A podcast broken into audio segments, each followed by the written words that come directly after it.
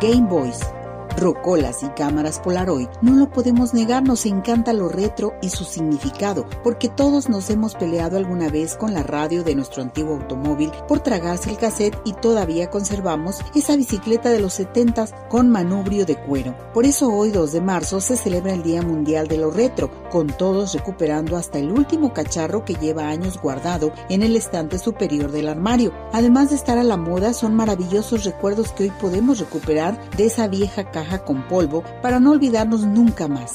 Objetos decorativos, prendas de ropa e incluso platos gastronómicos engloban una época que hoy en día aglutina a muchos adeptos nostálgicos por el atractivo de un periodo que comprende una buena parte del siglo XX. Pero ¿todavía no conoces la diferencia entre retro y vintage? Aunque puedan parecer dos tendencias similares, no tienen nada que ver. La fina línea que separa ambos estilos sitúa todos los objetos retro como aquellos que evocan al pasado, aunque no pertenezcan a él. Su estética atemporal y su belleza singular tratan de llegar a los sentimientos de todos aquellos coleccionistas seducidos por esta moda. Sin embargo, lo vintage está verdaderamente fabricado en el pasado, razón por la que los apegados a lo antiguo se pelean para encontrar las antiguallas con más valor.